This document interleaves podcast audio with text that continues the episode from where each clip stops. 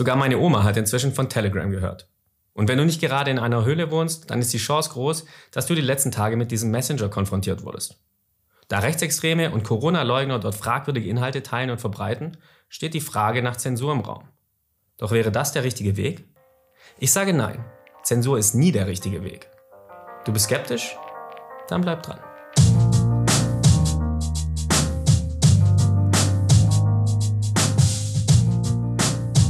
Bevor wir uns darüber unterhalten, wie die Politik mit kritischen Stimmen bis hin zu konkreten Aufrufen zur Gewalt umgehen sollte, müssen wir erstmal wissen, was ist Telegram? Telegram ist ein Messenger, der bereits seit einigen Jahren als Alternative zu WhatsApp gilt.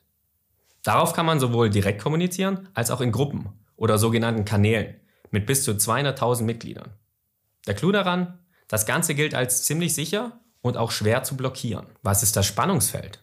Wir haben hier das klassische Spannungsfeld zwischen Freiheit und Sicherheit vorliegen. Freiheit hat ihren Preis. Je mehr Freiheit ich habe, desto weniger Sicherheit habe ich.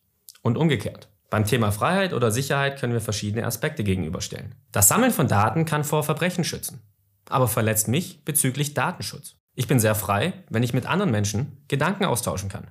Aber dafür ist es bequemer, mich in Echo Chambers zu bewegen. Und vollständige Informationsfreiheit ist das Gegenteil von Zensur. Barack Obama sagte 2013 im Kontext der NSA-Affäre, man kann nicht 100% Sicherheit und 100% Privatsphäre und null Unannehmlichkeiten haben. Diese Aussage ist aus meiner Sicht unstrittig. Wir haben eine echte Dichotomie vorliegen. Wo die Meinungen aber auseinandergehen, ist bei der Frage, wie viel Kontrolle ist nötig und richtig? Und wo hören Meinungsfreiheit und Heterodoxie auf? Aber wo liegt das Problem?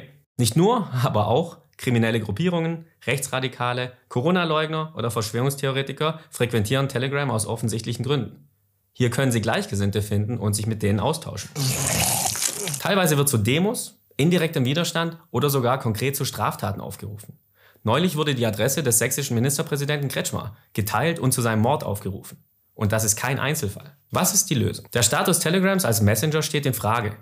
Kritiker sehen in Telegram eher ein soziales Netzwerk als ein Messenger. Und entsprechend müsste Telegram unter das NetzDG-Gesetz fallen. Das Netzwerkdurchsuchungsgesetz ist ein deutsches Gesetz, das Bußgeld bewährte Compliance-Regeln für Anbieter sozialer Netzwerke betreffend den Umgang mit Nutzerbeschwerden über Hasskriminalität und andere strafbare Inhalte im Netz eröffnet. In der öffentlichen Debatte wird nun das Verbot Telegrams diskutiert. Oder zumindest die Frage gestellt, inwieweit Telegram dazu verpflichtet ist, Inhalte zu moderieren oder gegebenenfalls zu löschen, so wie das auch bei Facebook getan wird. Denn das passiert bisher so gut wie gar nicht. Und die Bundesregierung kann gar nichts machen, denn sie erreichen bei Telegram einfach niemanden.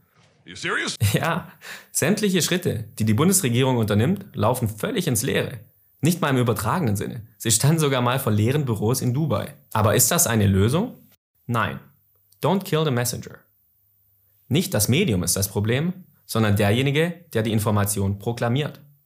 Wir haben ja früher auch keine Stammtische verboten oder ganz früher Marktplätze. Aber bei Skeptik, du ignoranter, blinder, naiver Verteidiger der Meinungsfreiheit.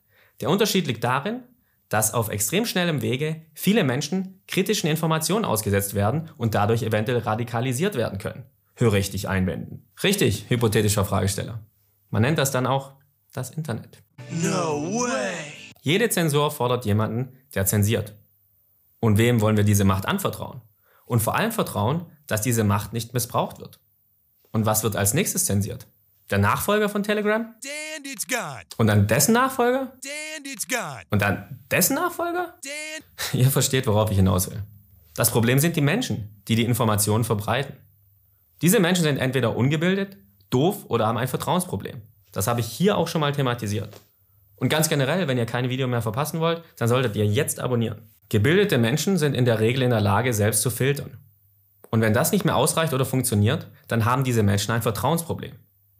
Und Vertrauen schaffen wir nicht, indem wir diesen Menschen ihre Plattform wegnehmen. Ganz egal, was für eine riesengroße Scheiße da verbreitet wird. Dadurch fühlen sich diese Menschen in ihrem Handeln und Denken nur bestärkt und flüchten sich in ihre nächste Echokammer. Und wer weiß, vielleicht ist diese dann irgendwann im Untergrund. Aber die verbreiten kriminelle Inhalte. Öffentlich. Ja, zum Glück. Ist doch viel besser, als wenn das im Verborgenen passiert. Wer weiß, vielleicht wäre der Anschlag auf Kretschmer erfolgreich gewesen, wenn nicht irgendein Idiot diese Informationen sozusagen öffentlich geteilt hätte. Nur der Feind, den wir kennen und von dem wir wissen, wo er sich befindet, können wir bekämpfen. Ob nun mit Gesetzen oder durchs Miteinander sprechen. Ich bin bei Skeptic und wenn ihr der Meinung seid, dass ihr BS in diesem Video gefunden habt, dann lasst es mich wissen.